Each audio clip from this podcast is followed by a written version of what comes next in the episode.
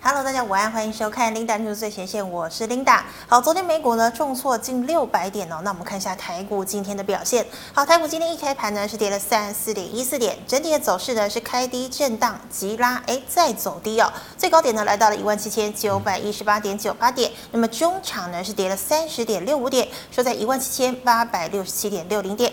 好，我们看一下大盘的 K 线图，昨天呢是收了一根长红 K 棒哦，那么成交量也来到了三千亿亿之上。好，昨天的量。能呢是来到了三千五百八十五亿。好，今天呢则是收了一根小小的红 K 棒，但是分别呢留长了上下影线。那么今天的量能呢也再度萎缩了，今天的量不足三千亿，只有两千九百三十三亿。好，我们看一下今天的盘面焦点。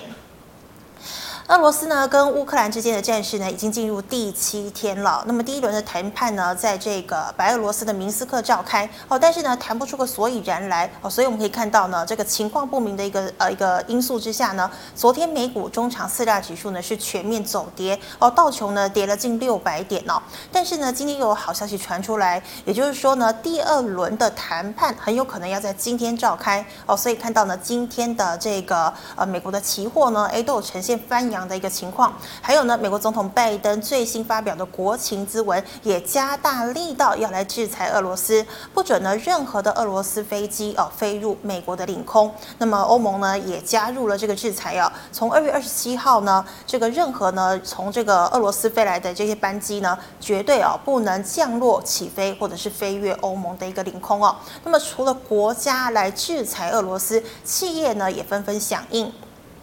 像是呢，航运一哥哦，丹麦的马士基就暂停货船进出俄罗斯。那么苹果的手机还有周边商品呢，也暂停在俄罗斯贩卖。还有迪士尼也加入了，迪士尼说呢，不会在俄罗斯上映任何的电影哦。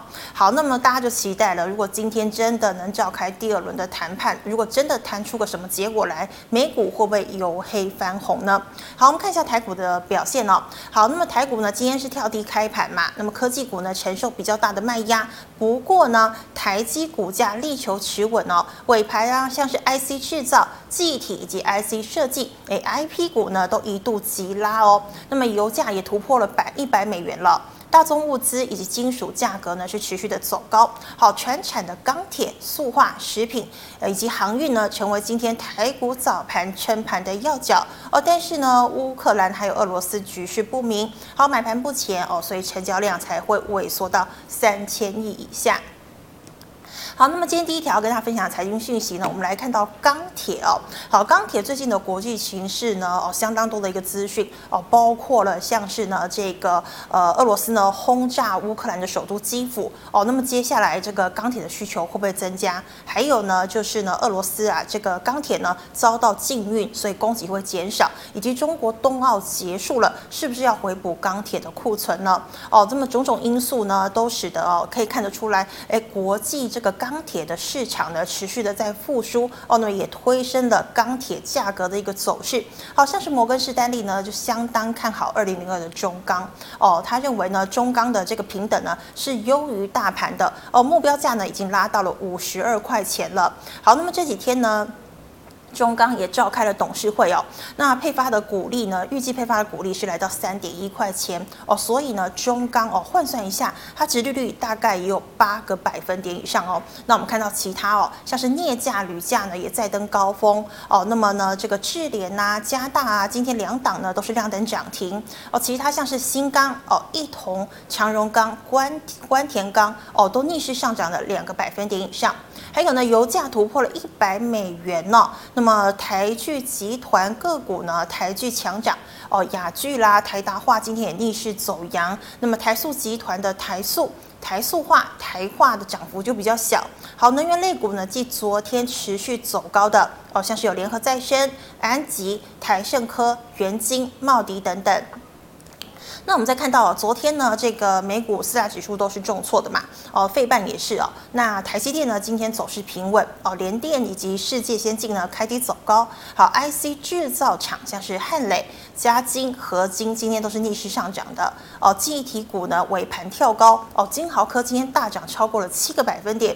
好，钰创、威刚、世界、十銓也全部走高哦。华邦电啊、南亚科呢则是小跌。好，IP 股也是尾盘急拉。拉哦，尤其呢三零三五的智原呢，由平盘左右，在大买盘的挹注之下呢，一度飙涨近九个百分点哦。那么中场呢是涨了二两个百分点左右哦，但是智原最近呢涨势真的是无极限哦，昨天呢还是亮灯涨停的。好，那么世芯 KY 呢也涨近三个百分点。那还有一档哦值得注意的就是二四九八的宏达电。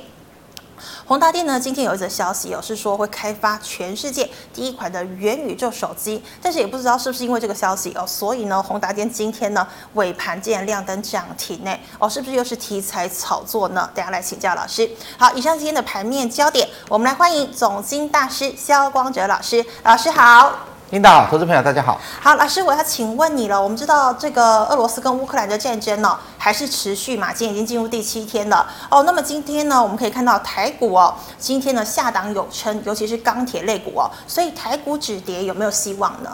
呃，如果以台股来讲啊，今天走势代表投资人还是非常乐观啊。嗯、但是我我的看法是，其实如果说哈。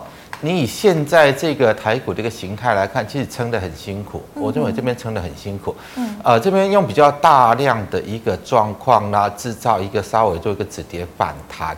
但以今天来看，量已经又缩掉，所以可能代表的是这个反弹已经来到了压力位。嗯，好，那这边我要提醒大家的是，呃，虽然你现在看到哦，盘中只要稍微哪一档股票有人点火啊，就很多追进来买盘，一窝蜂追进去买，是，也就代表的是，其实到目前为止，我们台湾投资朋友，不管有没有打仗，还不管美股跌不跌，几乎几乎都不看了。那当市场这种完全无风险的一个状况，我要提醒大家，如果说。呃，这个位置哈，一万八千点这个位置，不管怎么拉怎么弹都站不上去，那要小心，如果撑盘的力道松开，那会出现大跌，会出现大跌，啊，所以你不要等到啊，真的这个反弹在这里，不管怎么样的一个制造一个反弹的契机的，还说怎么样点火，盘中你看到很多股票在拉，但是只要这个指数它站不上去，也就代表其实它还在空方的格局。那空方格局呢？你不要等到反弹结束，真的又再一波的大跌下去的时候，你才觉醒过来。所以我要提醒的是，呃，你呃这个位置啦，就是说我们从乐观的角度来看，呃，所谓的乌克兰战争一定会结束，就算没有结束，它对于股市的影响也会慢慢的淡化。啊，但是大家要知道，即使这个只是所谓的情绪上的影响啊，因为。乌呃，这个苏俄俄俄罗斯去打乌克兰，跟台湾有没有关系？没有关系，就算打到整个乌克兰都烂掉，跟台湾也没有任何关系嘛。嗯，所以它只是造成投资人情绪影响，但真正的会影响的是，反而是在月中，啊，月中美国要开始正式的升息，当美国开始升息，全世界央行都会跟着升，啊，在目前只是有一些受不了通膨那么大的先去做升息，但大部分的国家都还在观望观望美国。好，那当美国正式开始升息，那大概全球所有的央行都会同步的进行升息。好，那当这个状况出来，才是对股市实质性影响要出来的时候。所以我想，现在为什么大家那么乐观？大大概就是用过去的呃这十几年的经验啊，只要有利空，那趁着利空买股票就会涨。好，趁着现在呃俄罗斯在打仗，好，我们就趁着利空去买股票。我想在最近这一段氛围都是这个样子。嗯，好，那呃大家的想法是哦，它会过去嘛？好，这个不管打成什么样子，到最后一定会结束嘛？啊，当战争结束，是不是利空逐渐要往上涨？其实真正利空还没有出来。我要跟大家提醒是，真正的利空最近慢慢的已经接近了，它还没有出来。那你如果寄望这个啊，因为这个俄罗斯打乌克兰，这个利空出尽，行情要往上涨。那当它要往上涨，遇到什么？遇到是美国开始大幅的升息，好，开始进入到升息循环，全世界资金的紧缩。那这个状况，你要让股市怎么去涨？好，所以我想在这个位置的，呃，我是建议大家，你如果说想要做短线操作，可以，那你就是手脚快一点，好，手脚快一点，然后不要用太多的资金比重，一旦行情有什么。不对劲，好，不对劲，那你就要去小心。那整个行情方向，我还是认为你不用去看那一些中小型股，因为有一些主力在炒的股票，短期炒高，那炒完又往下跌。好，你主要看的是二四五四的联发科。嗯哼。好，因为现在来看呢，我们看一下二四五四联发科。好，那再把 K 线放大，K 线放大，放大，好，再放大，再放大。好，啊，一个关键的位置就是这一根 K 线。好，这个是我们新中开红盘那一天。好，这一天，呃联发科将近两万张的成交，这个是异常大量哈，异常大量。好，这一天的低点。其实它慢慢要跌破，对不对？好，今天呢，啊，行情也没什么跌，但是今天它低点跌破，虽然收盘又守上去，但这边已经跌破一次，跌破两次，今天跌破第三次。好，它的形态是在转强吗？联发科的形态是在转强吗？不是，它是不断的在测这个低点的位置，而且呢，呃，看起来这个形态有可能立刻啊、呃，可能最近不久会跌破。当它跌破，那跌破就代表它要开始往下走嘛。它、啊、往下走，因为这个两万张的大量跌破之后，就形成了套牢量，套牢量，所以它代表的是啊、如果说连联发科在都在往下走，好，那接下来台股的主要力道，我们知道在外资来看的话，就是最近就是一直站在卖方嘛，买的时候小买，卖的时候大卖，看一下二三三零台积电就很清楚了。提款机，好，这个台积电它就显示外资的一个对台股的一个态度跟方向嘛。台积电呢，马上这个六百块要失守了。好，那当台积电快要失守六百块，然后大部分的投资朋友在寄望台股这里啊，利空出尽要大涨一波，你呃，大家不觉得这个逻辑上好像有一点冲突啊？好，那如果说外资还是对于台股是偏向于保守，好，持呃持续存在啊这个卖超的一个状况，那如果连大户本土的大户，台股本土的大户，二四五四的联发科，连大户。都不太愿意在台股去有一个积极做多，反而开始有一个抽离资金。那两股力道都形成一个空方式的话，呃，不太可能就是呃借由投资朋友这种乐观的一个预期，可以让行情往上涨。所以我想这个重点大家把它记起来。好，当你哪一天看到联发科把这个呃一。呃呃，这个所谓的“一零五零”这个低点做跌破，那个时候操作上你就要小心。那它还没有走出方向之前，你短线要做可以，那你就是呃随时做好一个离场的准备了。我只能这样跟大家做提醒。好，老师，那请问哦，俄乌战争呐、啊，使得这个原物料价格上涨，那有可能加剧通膨的一个情况，会不会削弱联准会升息的力道呢？哦，会加大联准会升息的力道，因为联准会的升息就是为了压通膨。那当现在油价一直飙啊，粮食价格一直飙，就代表它的通膨数据在二月份会大幅的飙升。嗯，那你当你通膨的力道越来越强了，它要压抑通膨，就必须怎么样？必须要扩大它的一个紧缩，扩大它的一个升息的幅度跟速度，扩大它的一个资金的一个收缩的状况。所以如果说呃这个呃我们不管说俄罗斯打乌克兰会打多久了，那会后续有什么影响？其实真正的影响是没有。那可能影响到的就是通膨，因为通膨是全世界，不是只有乌克兰地区啊，全世界都会受到这个油价飙涨的一个影响，整个全球的通膨的一个力道会持续增强。当通膨持续增强呢，那通膨就是呃就是持续在面临这种失控的状态嘛。所以呢，呃，如果说二月份呢，因为油价已经飙到一一桶一零七了嘛，好，一百美元之上了。二月份的呃这个通膨数据会相当会比。啊，联储会的预期还要高出很多，那个时候要小心。我的判断应该是可能升起两码到三码，一口气升起两码到三码，因为你你不做这种比较积极的大动作的话，你这个通膨是压不掉的。所以大家啊，这个这个位置点，你现在还没有面临到，我还是要提醒你哈。当这个联准会升息，如果说呃，当然我的看法不一定会对的，但是如果说你看到联准会升息，它是一口气升两码，甚至于一口气升三码，那个时候对于金融市场、股市的冲击性，它才会真正的出来。好，那老师再请问哦，你刚说油价已经到来到了一百零七美元了哦，所以呢，有没有机会长时间维持高油价？那么受惠的又是哪些类股呢？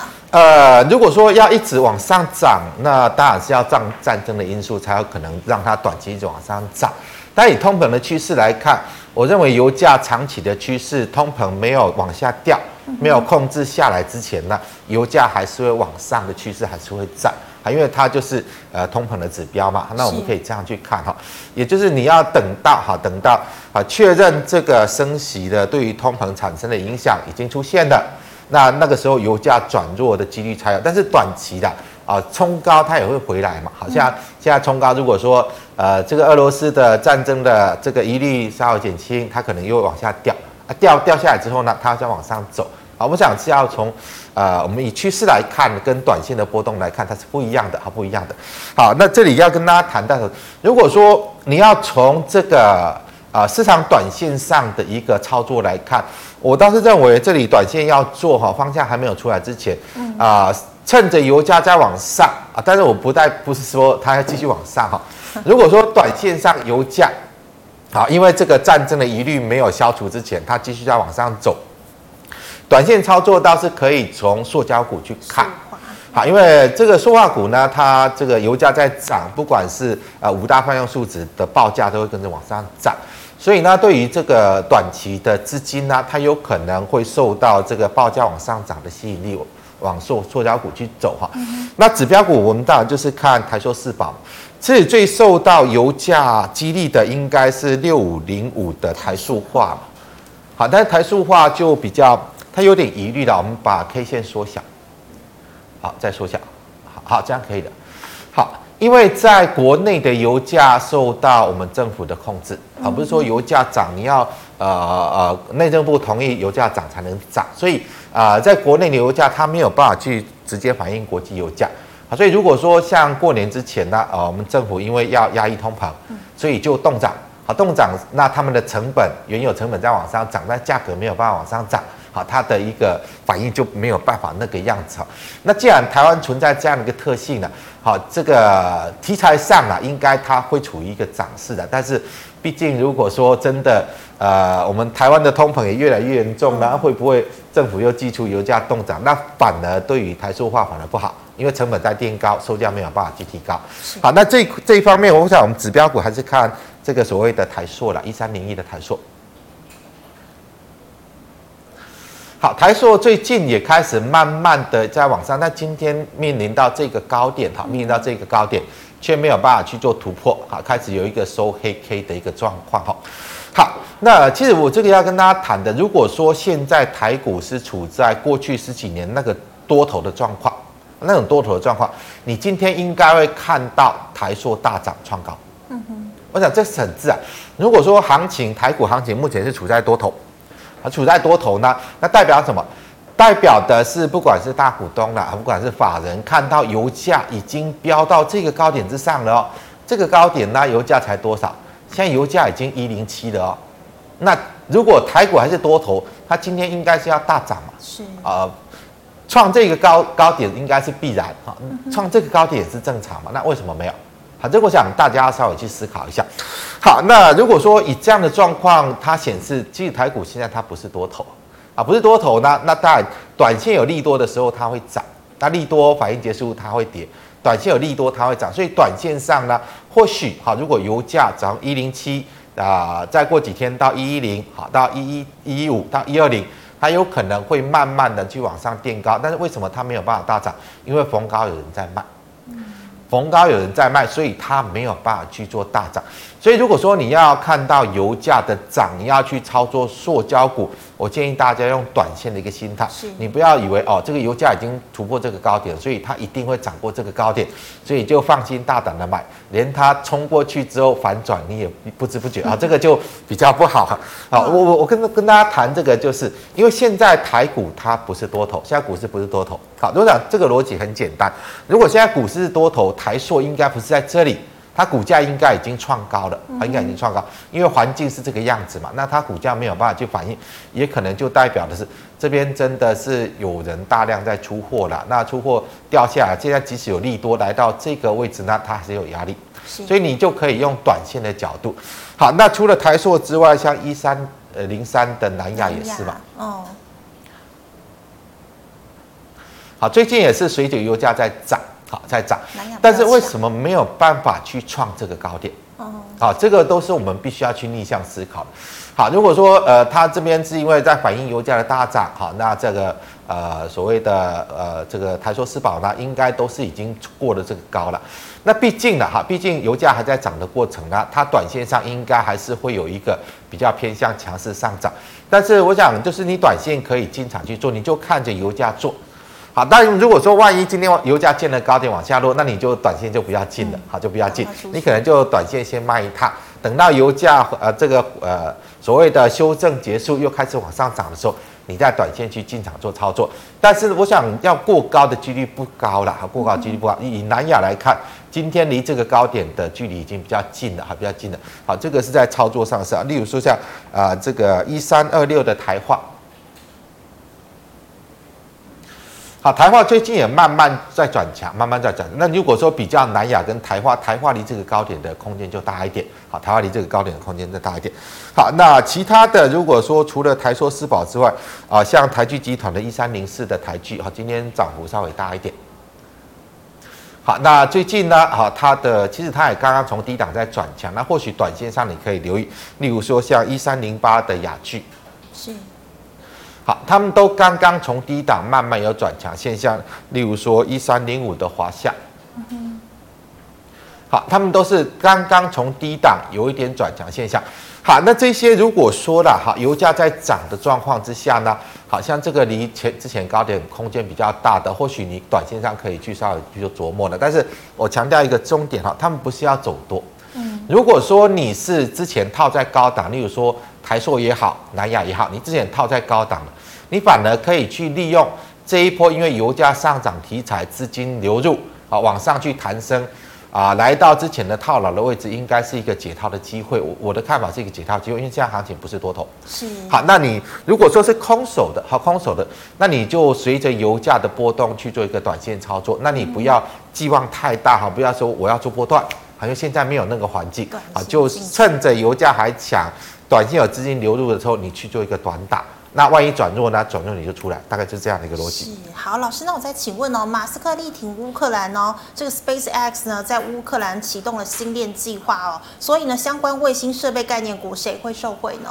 呃，我想这个没有啦，台湾没有，台湾没有。如果你以题材上来看，应该在卫星设备的大概就是二三一四的台亚，好，就是二三一四的台亚。还因为在台湾在卫星发展这一块，我们是落后很多，我们很少有厂商。呃，就就是主力在做这个卫星的发展，这个主要是美国啦、欧洲国家地区比较多。那台湾这一块，呃，在这个产业上，我们的琢磨比较少哈。那当然，如果说以这个卫星设备来看，台阳是一个例，但是台阳国际也没有什么竞争力的啊。那短线上可能是一个题材，呃，题材。好，那如果说我们以这个卫星的角度来看，其实我之前跟大家谈过哈，这个有三个在台湾。搭得上边的，就是所谓的这个卫星通信设备的二三一四台阳，还有二四八五的兆赫。我们看到这两天好像只有啊这个台阳有在反应，那兆赫呢这个反应并不是很明显哈。那在卫星通信方面，就是呃高频微微波通信基板的六二八五的起机，也没什么反应嘛。哈，那四九零九的新复兴。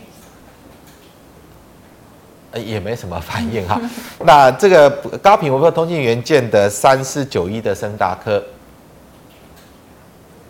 啊，这两天也没有什么，只稍微止稳，也没有转强嘛。像三一五二的景德都没有嘛，哈都没有，就只有台阳稍微有一点，呃，大家因为这个题材有稍微有点追价，那其他的我们从这个呃台湾厂商跟卫星通信这一块有关联的几家主要的公司来看。都并没有哈，所以这个题材我认为可以忽略它，好像可以忽略。对，好好，这以上呢是老师回答肋骨的问题。好，有其他肋骨的问题，记得搜寻一下，加我们老师的 LINE。好，老师呢再请问，今晚还在社群的问题，第一档哦，这个光电肋骨六一七六的瑞仪可以定存吗？啊，不行，不行啊。呃，虽然它最近的获利状况还很好，但你要知道，它主要是做背光源，面板背光源。好，那接下来新一代的这个面板，如果说 Mini LED 技术开始成熟，跨入到 Micro LED，啊，其实面板不需要背光源的，那那它就必须要转型啊，因为新的显示器啊，新一代显示器是用 LED 去做显示荧幕的啊，所以啊，进入到 Mini LED 之后，如果次于世代的 Micro LED 开始出来，他们是完全不需要背光源。那也就是代表未来，未来显示器既然不需要背光源的话，像这种做面板背光源的商机，它就一直萎缩，甚至于改朝换代之后呢，它会完全没有商机。所以这种股票，我认为它已经进入到夕阳产业，好，夕阳产。所以这种股票未来的状况会越来越惨，它未来会越来越不好啊。所以你不要以过去的一个获利来看，好，你要以产业的前景来看。其实除非它转型了，不然是没什么前景。是的，好，老师，那再请问呢、哦？三七一四的富材投控哦，股价也修正蛮多，本来之前有一百块哦，现在好像只来到七十多。呃，现在慢慢冷却下来哈，那你就观察这个低点，好，这个低点有没有破？如果回撤到这个低点，量缩掉，那你可以重新再进场，好，可以重新再进场。但是这上方这边就是压力，好，这上方这边就是压力，所以你大概就是区间。对，它的区间比较大。好，如果这里回撤完之后再往上涨，这里会有压力，那你做这样的区间。好的，老师，那这个网通的这个设备概念股啊，二三三二的有讯怎么操作呢？有讯的部分，其实其他的网通都已经有一段涨幅，那有讯之前因为那个什么一个什么炒股集团进驻到它的经营层，所以它疑虑比较大，疑虑比较大。嗯好，那现在量缩掉，这边有一个双底形态，我认为短线上应该有机会反弹了。是。那反弹的位置大概这里，啊，这个位置是一个阻力。好，那你大概就采取这样的区间操作。好，那老师再请问哦，二三零三的连电成本五十七哦，可以再等吗？呃，等等五十七啊，呃，嗯、这个位置。大概这个位置会有压力的、嗯、啊，你不要等到五十七，可能不容易。嗯、好，你大概来到这个位置做一个卖出，好，这个这个、反弹做卖出，因为反弹结束它会再跌，反弹结束会再跌。是，好，老师，那请问五零一一的九阳，呃，九阳这个做螺丝螺帽的，嗯、最近钢铁股看起来市场资金还在，所以以现在来看的话，这边量价背离过高，所以拉回嘛。那拉回你就等它下一次创高哈，如果下一次创高成交量有放大啊，你就再继续留着；如果下一次再创高成交量更小，那你就卖掉，你就卖掉哈，因为它可能就是进入到比较整理的形态。好，那大概如果再冲上去量没有比这边大，那你就先卖，那等拉回来要接再接，好，做区间的一个操作。好，那老师请问五三七一的中光电。呃，中光电一样啊，它也是做背光电、嗯、呃面板背光源的哈，背光模组的，所以一样它没有前景啊，所以就是对利用反弹去卖。好，老师，请问六一三九的亚翔，呃，亚翔的部分它主要是做半导体这个工程的，半导体工程的，现在台积电已经走成这样，嗯、要它涨应该也不容易的，所以。嗯呃，这个位置应该会有压力哈，这这边好，这个大量的位置这边会有压力，所以你大概也是采取区间的哈，这边啊逢高卖，然后有下来再逢低买，做这样的区间。是的，老师，那请问哦，这个呃记忆体模组三二六零的威刚。威刚的部分到这边就是逢高卖的，就是逢高，对，就是逢高卖，因为它我们再把 K 线缩小，范围放大，啊，它就是反弹到接近这个位置嘛，好，接近这个头部的位置。啊，那来到这边，以这种成交量是过不去的，尤其是，呃，最近带动记忆体反弹的美光也已经走完了，所以，呃，要再往上涨的几率不高了，这边就是呃弹上来逢高卖，因为它反弹到这边弹完之后，它会往下落。是，好，老师，那再请问有，三三一七的尼克森是做 MOSFET 的吗？呃，尼克森对 MOSFET 的。嗯，好，尼克森现在好像市场已经没有在看这一块，所以量缩掉，量缩掉。呃，这边如果有反弹，你就卖掉了哈，大概这个位置你就把它卖掉哈，因为接下来这种量价结构呢，应该会慢慢的转弱，会慢慢走，因为市场的焦点已经不在这里了。是，那台湾股票的特性就是这样，当市场在热，有人炒的时候，它就很容易涨，啊，当大家不看的时候呢，那资金就会持续流出，那你等到它这个呃资金不断流外流之后呢，反弹的过程你就是卖，要不然它会慢慢的持续的往下转。那老师，二四九八的宏达电今天涨停，是有人要进去进去炒了吗？呃，不是，我是认为应该是有人急着要出货，急着要把它拉一下啊，急着要出货。哦、好，好，因为我的观点，我今天看到很多这种现象啊，之前那种很弱的，突然今天在盘中之后一个大拉，好、嗯、一个大拉，好，这个现象可能大家解读会是哦，会不会这些股票要重新要来做一次？是，好，但是我刚刚一开始跟大家谈的观点是有一些主力急着要出货，所以会出现这种状况。为什么他们急着要出货？他们可能也判断这个行情可能快撑不住，啊，可能快撑不住。那如果快撑不住呢，我不趁着现在还有机会出的时候拉一波来，让吸引投资人进来啊，让我可以呃趁着行情要正式往下落之前去出货的话，那万一行情真的撑不住往下跌，我想出货都很难。好，所以我对于今天可能大家认为的，今天大概尾盘那一段。很多股票突然急拉了起来，好，会觉得哦，这个行情好像希望来了，要大涨了。那我的看法不一样，它显示的是可能呃这一些市场的主力认为这个行情快撑不住，所以他急着要做一波的拉抬，吸引投资人去买的出货动作。好，所以要小心，还要小心。好，老师，请问二四五七的飞鸿，呃，飞鸿的状况其实现在它大概就是一个。呃，从量价来看，它的炒作应该已经结束了啦，炒作应该已经结束，所以这个位置就是反弹的主力嘛。那这边短线上有接近到这里，你就卖啊，因为这个形态做完，我认为它会开始反转往下。而目前它在做一个呃这个所谓的头部形态啊，就趁着它呃下落之前，就是逢逢高去卖出会比较好。好，以上是这个 GMoney 来社群的问题。好，观众朋友，如果你的问题没有被回答到，记得扫一下我们光哲老师的 Light。老师，我们来回答 YouTube 的问题哦。第一档三零五九的华金科，华金科头部已经出来了哈，这边的呃这一边的高点是量比较大，第二个高点量价背离过高，量是比较小，所以它已经出现了双头形态。嗯、好，双头形态短线上这个位置，好，这个位置会是比较大的反压。好，也就是这个位置嘛，好，那大概短线在涨弹上来，你要去卖，好，因为呃弹完呢，下一波就是跌破这个低点，那就正式往下落了，所以这边就是逢高去卖出。嗯哼，好的，那老师哦，这个今天大摩说二零零二的中钢有机会来到五十二块，那请问中钢你怎么看？中钢，其实大家看一下了哈。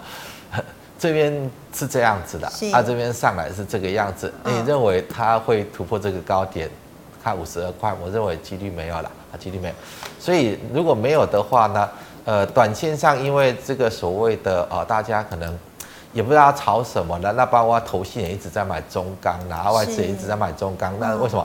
因为安全嘛，因为它股息殖率高嘛。高但是它涨上去，这个股息股息殖率就掉下来，所以涨上去不见得会再买啊，所以。我是认为，既然这个形态这种成交量是过不去，那这边啊、再往上走的过程就逢高卖，就逢高卖。好的，老师，请问三零三零的德律，德律的部分它也是设备半导体设备的，好，那半导体设备现在我们把 K 线放大一点，好，那好，这样可以了，这样可以了。好，那这根是最大量，好，这边是最大量。好，最大量的高点，今天呃，目前这个整理形态它比较不像是一个攻击形态了哈。嗯、所以如果说这里要往上去走呢，除非有比这边更大的量，要不然来到这个高点，应该就是逢高先卖，因为你没有办法预期呢。现在台股又开始进入量缩的状态，要比这边大的量是比较不容易，所以短线上来到这个高点，你就先卖。啊，先卖。那如果你想要买呢？如果它的形态没有改变，你等回撤再买。是，大概还是以区间为主。所以老师，你说攻击形态就是量要整个出来嘛？呃，现在来看了哈，呃，我我我跟大家谈一个技术分析的一个角度了哈、嗯，像这边都没有量啊，所以这边没有人理哈，它就在这边一直横着。啊，这边大量之后呢，上来这边整理量是缩掉的。嗯。啊，所以它有机会再往上走。再往上走，这里横盘的过程呢，它是持续有比较大的成交量，嗯，所以代表这边有人在出货。是，那有人出货，如果说呃正常的状况有更大的买盘去做接手的话，它就有机会再往上走嘛。嗯，那有更大买盘接手会出现什么状况？会出现量在持续的扩大。是，那如果说在这个震荡过程呢，它没有更大的成交量，也就代表的其实这个位置它已经开始进入到出货状况。好，那这个形态做完，万一量缩掉，它可能就会反转往下走。好，但是现在我们还没有办法看出来，啊、呃，现在会不会出现更大的量呢？还是说它接下来量要缩掉？那你就先把它视为一个区间的震荡形态。是啊，那接下来你观察两个状况，一个就是出现比这边更大的量，它可能就是这里整理结束要往上走。啊，如果慢慢的这边量慢慢缩掉呢，它可能这里就是一个高位出货状况。嗯、啊，高位出货出完出出一阵子之后，量开始缩掉，也就代表的是买盘退场了。那个时候它可能就往下掉。是，好，老师，请问封测龙头哦，三七一一的日月光。日月光还是整理形态的哈，目目前就还是整理形态。嗯，所以整理形态就是一个原则了哈。上涨来到压力位啊，这边大概就是一个压力位置。上涨来到压力位就去做卖出嘛，啊，下跌来到支撑位啊，你就逢低去买进，所以还是以区间来操作为主。区间好，老师，那再请问的是三零九二的红硕，红硕的部分这边有两根大量是关键的哈，这两根大量是关键，呃，它回撤这个低点没有破，它会弹起来，但是往上走，往上走。啊，来到这个位置，好，来到这这边又是一根大量哈，我这边你大概就是这一根红线的高点啦，嗯，啊，如果来到这个红线的高点是这边上影线区间，它没有更积极的大量的话，那你就逢高卖，好，就逢高卖，好，因为这个位置来看，它的多方的趋势可能还没有结束，但是你要去小心，万一它量，接下来持续的缩掉，好，它可能就会回到原先的位置。可能就会回到原先的位置，所以短线上你可以偏多，好，但是上去你要留意是不是有一个量价背离过高，好，量价背离过高就是一个要回落的现象。好，那如果说呃它直接量一直缩掉，那你大概也就是逢高卖，你就不要寄望它还会再往上涨。好的，老师，那请问有三零六二的建汉？建汉的部分，其实它可能是被台阳带动的，但今天它已经有一个出货现象啊，今天量爆的很大，出现了黑 K，呃，所以应该是这个位置就是一个压力位了，啊，这个位置是压力位，所以明天如果再有再往上攻，还是短线先逢高卖为主，啊，到这个位置先逢高卖为主。老师，那请问六一九零的万泰科呢？万泰科这个，之前也是炒作，这是炒作股啊，因为这个连接线这个东西，它就是一个很普通、很普遍性的产品啊。那你说它要有什么大机会，我认为不太可能了。那现在既然量已经缩掉了，量缩掉，就是代表它不会攻嘛，啊不会攻，那大概就是反弹卖嘛，哈，这个位置就是压力点。你这边这个位置不卖，那万一反弹结束，它可能又要再往下吃这个低点。那万一跌破呢，啊跌破，可能这边怎么涨上去就怎么回来，这个位置有可能就会回来。嗯、好，那请问有六一八二的合金？合金其实我的看法都没有改变哈，哦、这些细晶圆的它就是会持续的震荡走低。是。好，那短线弹起来又来到这个压力位，它又是一个卖股的机会，因为这边像这边弹起来。好，来到这边颈线，好压力位啊，你有没有卖，它就跌下去嘛。现在弹起来，来到这个颈线的压力位，你不卖，它可能又要往下跌。因为矽晶圆要涨，其实你要看六四八八了，只要六四八八没有涨，所有矽晶圆都很难涨啊。因为环球金涨成这个样子，那你觉得其他的矽晶圆有可能涨吗？这其实真的很难的，啊，真的很难。那请问三七一零的连展？呃，连展的部分，现在你就把今天的低点设为防守点，它其实这个也是在炒作了。那既然是在炒作的股票，我们不是主力，我们就很难去判断，好，它什么时候炒完，什么时候要落跑，这个我们没有办法去去知道，所以你只能够用技术分析的角度，好，你就把前一天的低点设为防守点，但是没有的建议你不要去买。好，因为你你没有的，你现在追进去，万一刚好遇到人家到货，到货给你，那你要套到什么时候才能才能够出场？这是很难哈。那你刚好就是之前你很勇敢的哈，看他抢去买的，而现在你就守住前一天的低点，好，作为一个出场点。一旦跌破前一天低点，那你就出来，大概就只能这样。老师，那连展有什么题材吗？也是连接线的啊，好，连接线其实。呃，它就是一个重点啦。啊，为什么最近都在炒连接线的股票？因为股票涨，股市涨了十四年。好，这十四年之中，这些连接线的过去十几年几乎都没有涨，都没有涨。那状况就是不好啊，啊不好。但是哦，现在大家呃可能炒的股票都炒高了，而这些趴在地板上的，即使状况也还是获利的，只是赚钱没有那么多啊。这个已经趴了十几年，那筹码就很稳定嘛。那股本又小。啊，筹码又很稳定，那我只要我想炒，就很容易炒上来。那炒上来不是代表他们状况好，好像这种股票啊、呃，如果说你呃之前呢，我们不要讲哦，未来我不知道了，未来我不知道，因为呃像台积电这种股票，如果你之前套在高档的，它继续是往上嘛，可能过个几年都会解套。但这种股票不是好股票，在多头的末端你去套到，那你要解套可能遥遥无期，好，可能遥遥无期。是，好，但我不是代表说你现在套在六百八十块的台积电未来会解套，因为我我是认为台积电的历史高点已经出来了，因为整个晶圆代工的市况，我跟大家谈，明年过后整个市况完全不一样。好，这种呃所谓的晶圆制造完全委托给台积电联电做代工的情况已经不会在。因为明年开始，每个国家都要拿回去自己做啊，这是一个时代的趋势，所以呃，建议大家对于台积电，你的看法不能够像呃今年之前那种看法，你的观点要开始有一点修正，要开始有点。那老师，你觉得台积电合理股价是多少？